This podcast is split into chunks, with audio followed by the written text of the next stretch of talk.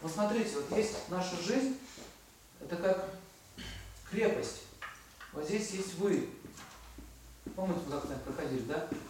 Я вкратце повторю. Есть дхарма. Это одна часть нашей жизни. Вот когда стул стоит, стоит на четырех ногах. Изображение Индии, герб, четыре льва.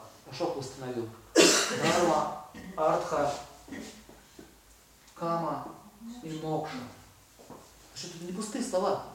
Вот смотрите, дхарма, это означает предназначение. Есть дхарма мужчины, есть дхарма женщин. Я не буду глубоко это погружаться, мы уже проходили это. Есть дхарма социальная. То есть вот моя социальная дхарма, читать лекции. Хочу я этого, не хочу я этого.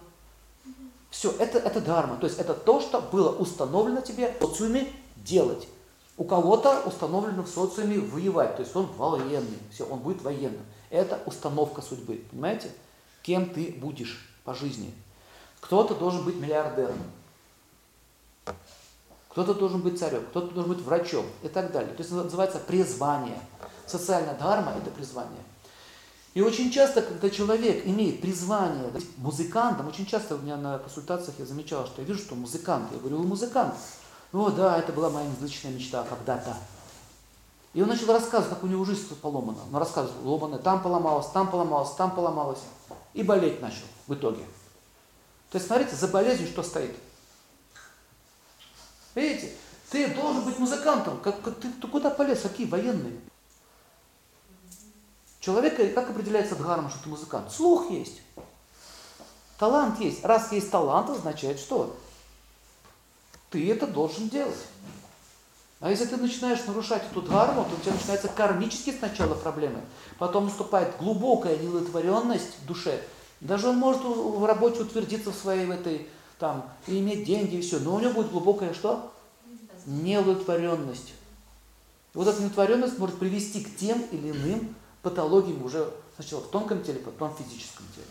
Поэтому Вайди сначала разбирается в карме, что ты, где ты пошел не туда, в каком месте это произошло. Допустим, дхарма. Когда выполняется дхарма, то вот эта часть жизни защищена. И сейчас в нашу эпоху, в Калигу, практически никто этот вопрос не поднимает. Детям гороскопы не делаются. Ребенок рождается, никого не интересует, какая у него дхарма, какой у него... Ты должен быть вот, как я, водителем такси. Все. Как Олег Табаков, актер, рассказывал, что он 15 лет с отцом, отец с ним не разговаривал. 15 лет, что ссора была. Ты должен быть врачом и все. А он родился актером, какой он врач. И причем неплохой актер, посмотрите. А еще обратите внимание, все популярные такие очень, очень талантливые актеры, и всех не принимали в это училище. Они сидят и решают, кто будет, кто не будет. И все равно ими становились. То есть это означает, что дхарма – это предназначение. Понятно? Социальное. Есть еще кастовая дхарма. Классовая. Но вот если, например, человек э, к первой касте относится шудры, хочу вам сказать, что шудры это не такое уж оскорбительное слово. Шудр-то нормальных нету. Кирпич ровно положить не могут. Технику нормально делать не могут. У них потолки сыпятся. Что такие шудры? Это мастера. Данила мастер, который из камня цветок вырезал. Вот это и есть шудра, понимаете? То есть шудра это те, которые, э, которые создают своими руками шедевр. Они раньше могли дома строить без единого гвоздя. Вот это шудры. То есть сейчас их, их не хватает. Это называется мастер, понятно? Поэтому шудры нужны в обществе. Вот смотрите, реальный случай был. В общем, один мужчина пришел, говорит, у меня говорит, сердце болит. Причем проверяли вроде кардиограмма нормально, все в порядке. Болит и все сердце. Я говорю, а чем вы занимаетесь? Говорит, а я, говорит, на рынке, говорит, торгую. Чем, чем он там чем-то торгует, короче. Но он под хармой по гороскопу видно, что он шудра, что он мастер. Я говорю, вы мастер? Ну, мне отец как-то давал мне мастерскую, вроде я там начинал, но потом все-таки этот кризис, туда-сюда, нужны деньги, нужно торговать. Я говорю, вы, вы мастер, вам нужно заниматься э, Руками, вы мастер, вам нужно делать это. И когда он это понял и вернулся к мастерской, построил, у него прекратило болеть сердце. Все, пошло. То есть, смотрите, иногда болезни могут приходить из-за долгов под харме. Следующее, артха – это экономическое представление. Вот дхарма – это еще, допустим, обязанность по отношению, допустим, к родительской, да? Родительская дхарма, у них же еще есть дхарма между мужем и женой, дхарма есть социальная, да? Дхарма классовая, и есть еще дхарма по отношению к детям.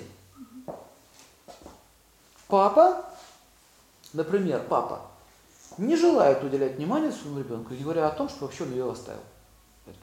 Понятно, да? Все, кармический долг.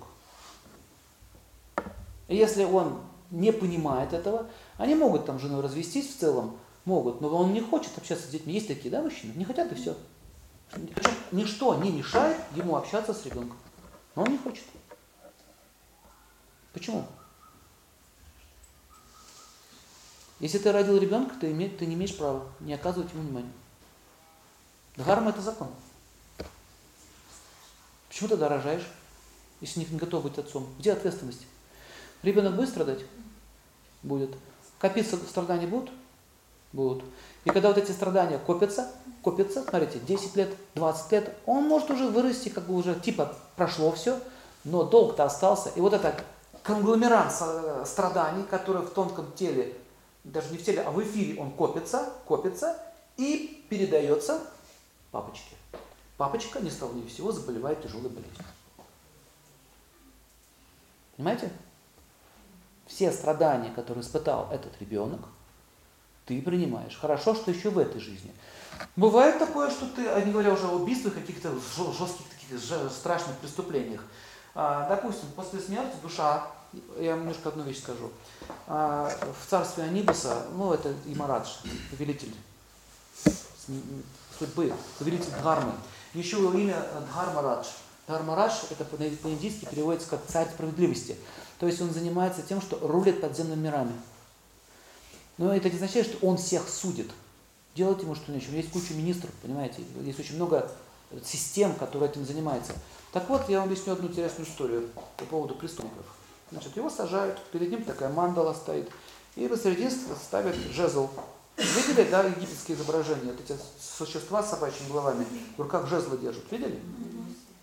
Вот эти существа с собачьими головами, это слуги Анибуса или э, Мараджа. Вот этот жезл они ставят посередине, и приходят, значит, приходят жрецы, в частности, это женщины-жрецы, они в розовых или в красных одеждах, с абсолютно ровными лицами, спокойными. У них нет ни гнева, ни радости, никаких эмоций. То есть там этих эмоций нет. Кстати, знаете, когда человека а, смотрят не безэмоционально, это еще хуже. Понимаете, это еще хуже. Очень спокойно. Они встают так вот кругом и начинают читать определенные заклинания. И когда они читают заклинания, все страдания, которые ты причинял, начинает собираться вот в этот жезл. И он все это видит. Вот эти все страдания идут. Собирается, собирается. И у него в глазах он раскаляется, раскаляется, раскаляется, раскаляется. То вот его еще берут руку, дают ему этот жезл, он не может от него избавиться. Все, он идет. Все, как наручники. И начинается. Не, не физическая боль, психическая. Это хуже.